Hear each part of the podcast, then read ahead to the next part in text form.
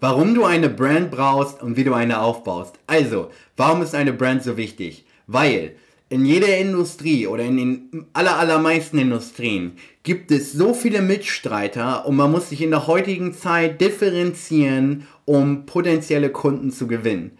Und zwar, äh, vergleich doch einfach mal als Beispiel, nehmen wir jetzt mal Starbucks. Die meisten Leute könnten beim Bäcker äh, zum Bäcker hingehen und einen Kaffee sich für 30 Cent gefühlt kaufen, ja. Was machen aber die Personen, die viele Personen, vor allen Dingen viele junge Leute, die gehen zu Starbucks und kaufen denselben Kaffee für 5 Euro.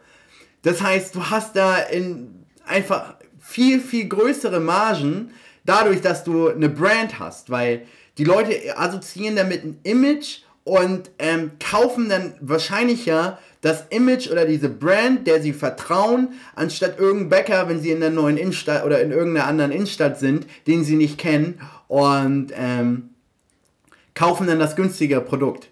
Das heißt, mit der Brand hast du auch eine Möglichkeit, höhere Preise zu nehmen als deine Konkurrenz, einfach weil du einen Namen und eine Reputation hast und die Leute dir, dir vertrauen.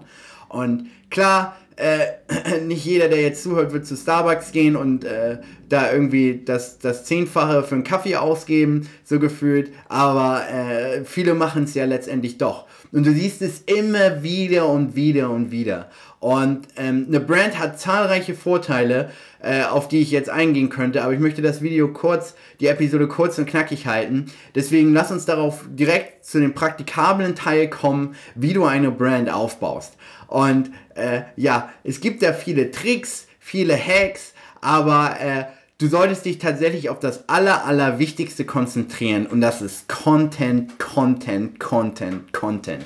Weil in der heutigen Zeit, in der heutigen schnelllebigen Zeit, wenn du nicht konstant im Gedächtnis von den Leuten bist, dann gerätst du in Vergessenheit. Und wenn du nur, sag ich jetzt mal, du hast einen Podcast oder du hast einen Blog und du veröffentlichst nur einmal pro Monat was, dann reicht das vielleicht in einer Industrie, die nicht umkämpft ist, die, äh, sag ich mal, keine Mit oder nicht viele Mitstreiter hat, aber in einer sehr umkämpften Industrie mit vielen Mitstreitern, mit vielen anderen Podcasts, Leuten oder Bloggern oder YouTubern und, und was auch immer, ähm, desto schwieriger ist es natürlich, mit wenig Content gute Ergebnisse zu erzielen und eine Brand aufzubauen. Die Person, die konstant Content produziert, viel Content produziert, ist konstant im Kopf äh, von, von, von, von den Menschen und kriegt konstant die Aufmerksamkeit und gerät nicht in Vergessenheit wie du. Und ähm, äh, äh, also angenommen, du würdest so selten Content veröffentlichen.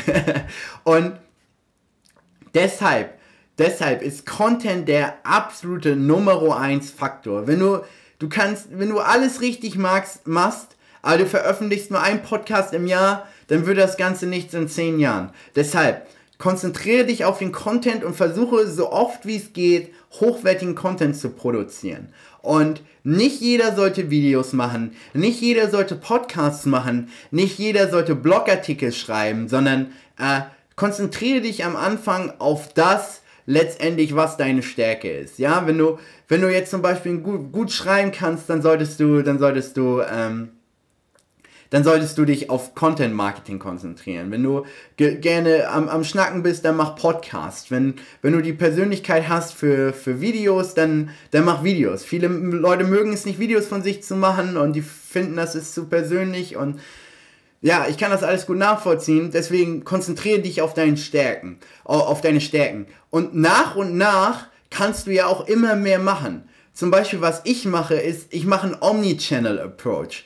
Ähm, was meine ich damit? Ich versuche überall zu sein und omnipräsent zu sein. Das heißt, ich habe einen Podcast, der ist auf 10 Plattformen. Ich bin überall bei Social Media. Ich habe einen YouTube-Kanal und äh, ich lasse auch noch Blogartikel schreiben, weil ich kann ich kann weiß Gott nicht gut schreiben.